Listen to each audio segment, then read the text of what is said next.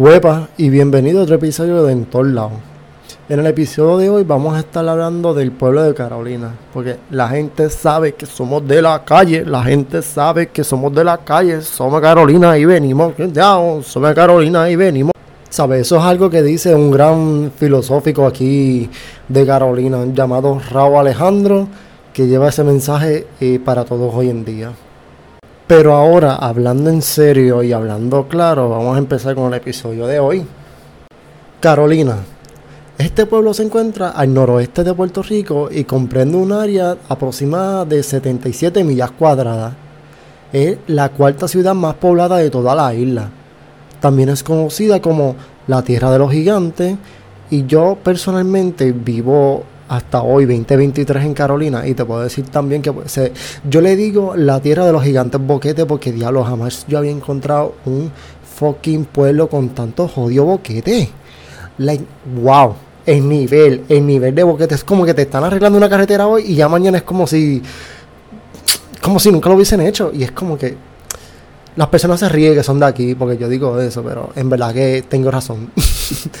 Ajá, seguimos. Y como el pueblo de los tumbabrazos. Eso yo lo había escuchado antes, así que más adelante voy a estar diciendo lo que significa. Ahora, el primer nombre se lo debe a uno de sus habitantes, Felipe Virriel Fernández, apodado el gigante de Carolina, y quien medía 7 pies y 11 pulgadas. De él vamos a estar hablando un poco más adelante sobre su vida. El segundo responde a la antigua práctica de resolver los conflictos en un duelo a machetazo. So, si te tumbaban el brazo, ganaban, básicamente. O hasta que te mataran. Uno de los dos. Salía sin un brazo o sin la vida, básicamente. Su territorio se organiza en los siguientes barrios. Barazas, Cacao, Cangrejo Arriba, Canovanillas, Carolina Pueblo, Carruzos, Marín González, Sabana Bajo, San Antón, Santa Cruz y Trujillo Bajo. Su patrón es San Fernando de las Carolinas. Desde sus inicios ha tenido 52 alcaldes contando con el que está en el puesto hoy en día. Ahora vamos un poquito más para atrás. En 1817, los barrios Barazas, Cacao, Caruzos, Cedros, Canovanillas, Hoyomulas, Martín González, Sabanabao, San Antón, Santa Cruz, que formaban parte de Trujillo, se constituyeron un partido aparte con el nombre de San Miguel de Trujillo Bajo. Varios años después, los pobladores que vivían en el margen izquierda o norte del Río Grande de Loíza pidieron al gobierno que la capital municipal fuera trasladada a aquella región por ser la más rica, la que más contribuía a los gastos municipales y porque las crecientes del río con frecuencia les impedía asistir a la iglesia y a la alcaldía. Ante la oposición de este proyecto, los vecinos del margen derecho o sur, los solicitantes decidieron dar poder a Lorenzo de Vizcarrondo, y Ortiz de Zarate, para pedir al gobernador de aquel entonces la autoridad para fundación de otro pueblo. El sitio seleccionado fue Barrio Hoyo Mulas, y el nombre fue San Fernando de la Carolina. El territorio municipal quedó construido en 1853 por los barrios ubicados en la ribera norte de Río Grande de Loíza, conocido como Hoyo Mulas, Martín González, Sabana Bajo y San Antón. A mediados de la década de 1860, San Fernando de la Carolina extendió su territorio a recibir el barrio Ato de Cangrejos del municipio de San Mateo de Cangrejos. Esta anexión le brindó acceso al mar, mientras el nuevo pueblo continuaba su crecimiento. Trujillo Bajo enfrentó las dificultades para cubrir los gastos municipales, lo que significó su quiebra en 1873. Al disolverse este, los barrios Barazas, Cacao, Caruzos, Canovanillas, Cedro, Santa Cruz y Trujillo Bajo fueron incorporados a su vecino. Un dato curioso es que en 1838, don Andrés Salvador de Vizcarrondo, hermano del que fundó el municipio, intentó una sublevación separatista contra España. El movimiento proponía que Puerto Rico formara parte de la Gran Colombia de Simón Bolívar. Según planificado, los esfuerzos revolucionarían esa organización en la hacienda de Vizcarrondo y marcharían hasta la capital, donde los soldados disidentes se unirían a ellos. La conspiración fue delatada y sofocada por el gobierno español. Ahora estaremos hablando un poco de la economía y el crecimiento industrial comercial de la Carolina. La economía de Carolina ha evolucionado a lo largo del siglo XX.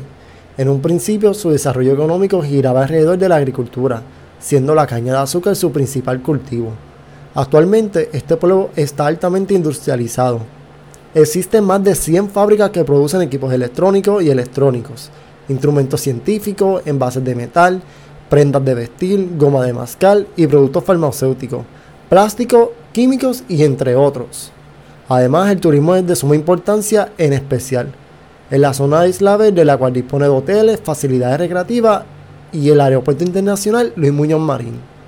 El primer gobierno que quedó constituido eh, por este municipio cuando comenzó fue del siguiente. El alcalde fue don Lorenzo Vizcarrondo Ortiz de Zarate.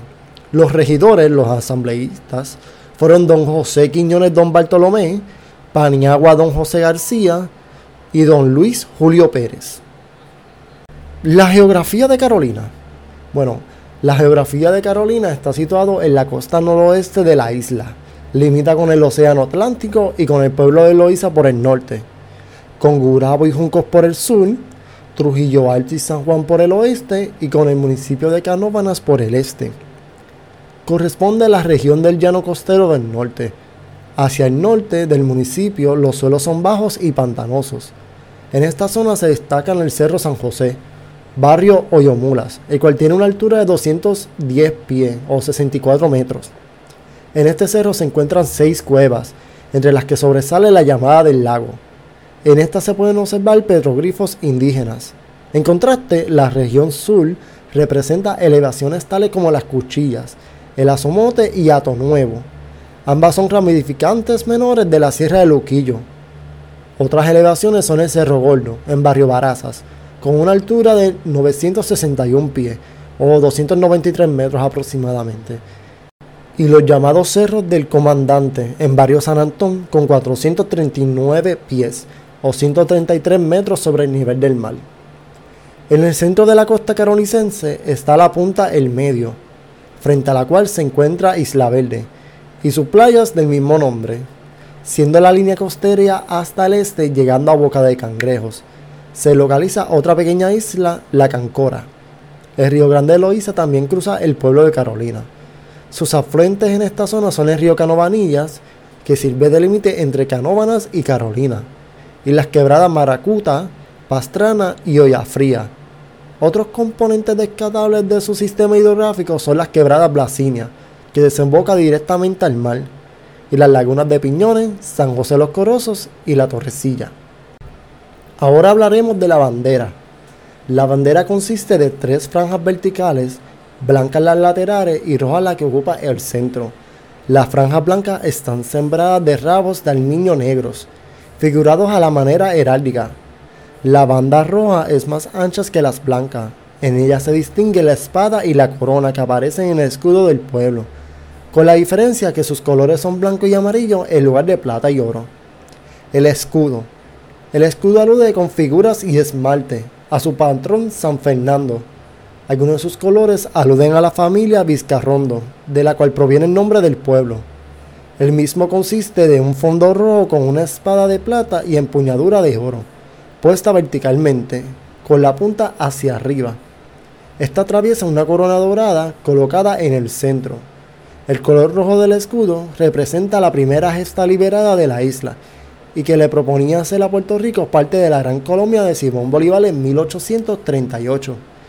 Los participantes usaron como divasa un pañuelo rojo. La conspiración fue frustrada por el gobierno español por otro lado, la espada simboliza la justicia y las virtudes de San Fernando, antiguo rey de Castilla y León, canonizado en 1671. La corona representa los atributos de la realeza. Rodea de este fondo un borde ancho de plata tachado de pequeñas colas negras, dibujadas en la forma heráldica convencional. En la parte superior del escudo descansa una corona mural formada por tres torres. Lugares de interés. Pues aquí vamos a nombrar bastante porque el pueblo tiene un montón. Empezamos con la antigua alcaldía, Archivo y Centro de Investigaciones Históricos de Carolina, el Baniario de Carolina, Boca de Cangrejo, Bosque Estatal de Piñones, Casa Ecute, Cenotafio de Roberto Clemente Walker, Ciudad Deportiva Roberto Clemente, que en estos momentos se supone que estuviese en una renovación, lo iban a de esto, pero todavía no ha quedado en nada. Ciudad Deportiva Roberto Clemente, Escuelas de Bellas Artes de Carolina, Estadio Municipal Roberto Clemente Walker, Fuente Conmemorativa Roberto Clemente, Hotel Ponce, Iglesia San Fernando de la Carolina, Lagunas Torrecilla, Piñones, Corosos y San José. Mausoleo de Julia de Burgos. Monumento a Fernando III, rey de Castilla y León. Monumento a Julia de Burgos, a Jesús de Piñero y a Luis Muñoz Marín. Parque Julia de Burgos. Paseo de los Gigantes. Plaza Pública Rey Fernando de la Carolina. Plaza de la Salsa. Río Grande de Loíza. Ruina de la Hacienda Victoria. Ruinas del Ingenio Buenavista sistema de cueva del Cerro San José y la zona turística de Isla Verde, que incluye la playa de Isla Verde, la zona hotelera y la zona de lugar para comer. En verdad Carolina tiene muchas cosas para hacer básicamente. Tiene también el Museo del Niño, que es súper buenísimo para atraer a los pequeños, para jugar y todo eso, pero también tiene sus actividades para los mayores, en la hacienda de Campo Rico, lugares así que puedes llevar a tus niños a divertirse, pero también ese mismo día puedes divertirte tú. Y ahora vamos con las personas ilustres que han salido de este pueblo, que han salido un montón. También por eso se le dice Tierra de los Gigantes. Por todas las personas que han salido de este pueblo, que han dejado su huella mundialmente básicamente. Comenzando con la famosa Julia de Burgos, poeta puertorriqueña, autora del poema Río Grande de Loíza, entre sus obras se encuentran los cuadernos de versos Poemas exactos a mí misma, Poemas en 20 surcos y Canción de la Verdad Sencilla. Julia de Burgos murió en 1953 en la ciudad de Nueva York. Roberto Clemente Walker, jugador de béisbol de Grandes Ligas y ganador de numerosos premios y distinciones. Murió trágicamente en un accidente aéreo cuando se dirigía a Nicaragua a socorrer a las víctimas de un terremoto el 31 de diciembre de 1972. Fue el primer latinoamericano en ser incorporado al Salón de la Fama del Béisbol estadounidense. Ramón Mellado Parsons, educador y ensayista, fue secretario de Instrucción Pública, presidente del Consejo de Educación Superior y delegado a la Convención Constituyente del Estado Libre Asociado de Puerto Rico entre 1951 al 52. Entre sus obras se descata la educación en Puerto Rico. Jesús T. Piñero, primer gobernador puertorriqueño nombrado por el presidente de Estados Unidos en 1946. Fue miembro fundador del Partido Popular Democrático, miembro de la Cámara de Representantes de 1941 al 44 y comisionado residente en Washington de 1945 a 1946. Ángelo Rivera Méndez, militar, periodista y empresario Participó en la guerra hispanoamericana y escribió sobre sus experiencias como miembro del ejército español en crónicas de la guerra hispanoamericana en Puerto Rico.